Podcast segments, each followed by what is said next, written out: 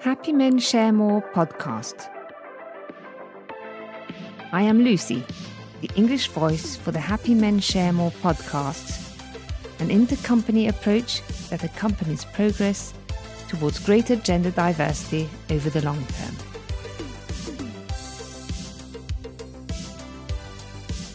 What is the glass floor? Happy Men Share More podcast, September 2020. Founder of the Happy Men Share More network, Antoine de Gabrielli has always seen the issue of professional equality as one of meaning at work for men and women. It is in this context that he has defined the notion of the glass floor, which mirrors the glass ceiling.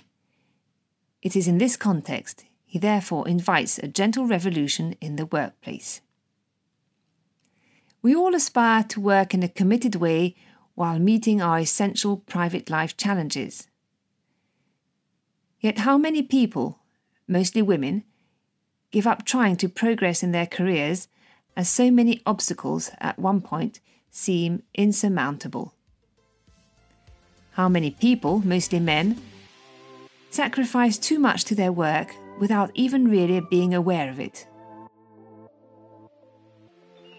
The first question refers to the glass ceiling for women, which is well known and well documented.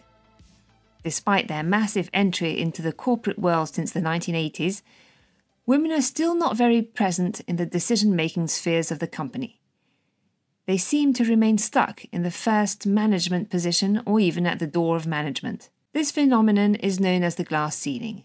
It is illustrated by the figures for the evaporation of women they represent 55% of the student population, 48% of the working population, 41% of managers, 18% of executives, 15% of company directors with more than 20 employees, and in September 2020, 0% of CAC 40 bosses. However, there is generally no conscious intention on the part of managers or executives to discriminate against women.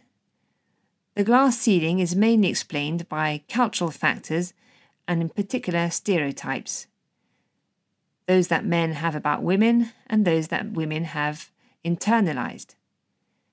The organization of work is very much affected by these stereotypes, and most often, access to responsibilities goes hand in hand with a requirement for availability and mobility, which is difficult to reconcile with the demands of domestic and parental work.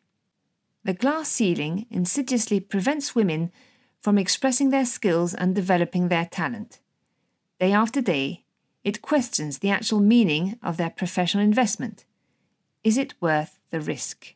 What we need to understand today is that the main obstacles to women's access to responsibilities are also destroyers of the meaning at work for men, and more broadly, for all those who exercise responsibilities. Indeed, men are also locked up by stereotypes into a quasi exclusive professional role that distances them from the private and family sphere. This is what we call the glass floor. The glass floor is the result of a male performance standard that makes success conditional on agreed social and professional codes, of which presenteeism, or time spent at work, and mobility are part. The glass floor makes it very difficult to be both truly committed to one's professional life and truly committed to one's private life. This is the most common wish of both men and women. On the contrary, the glass floor requires those in positions of responsibility, whether men or women, to make choices and to know what they want.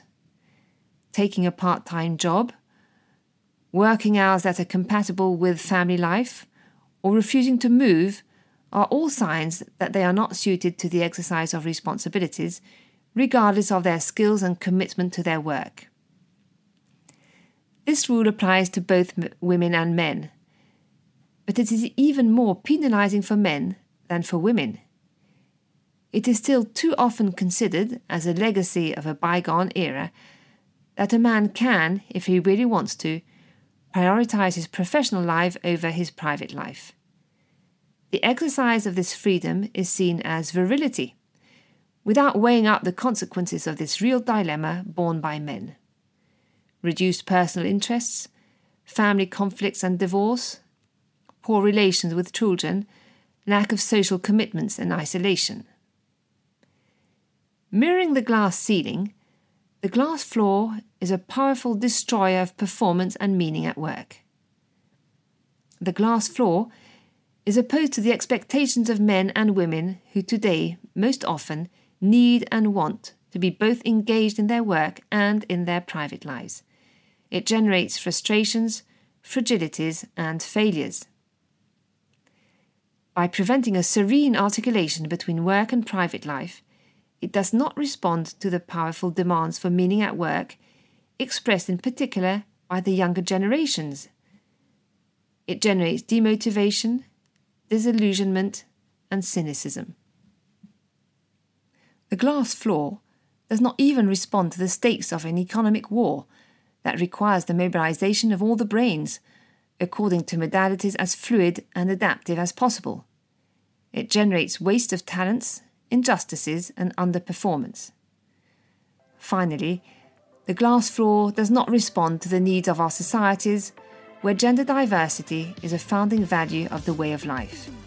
It unnecessarily generates opposition between men and women, where on the contrary, trust, cooperation, and empathy should prevail.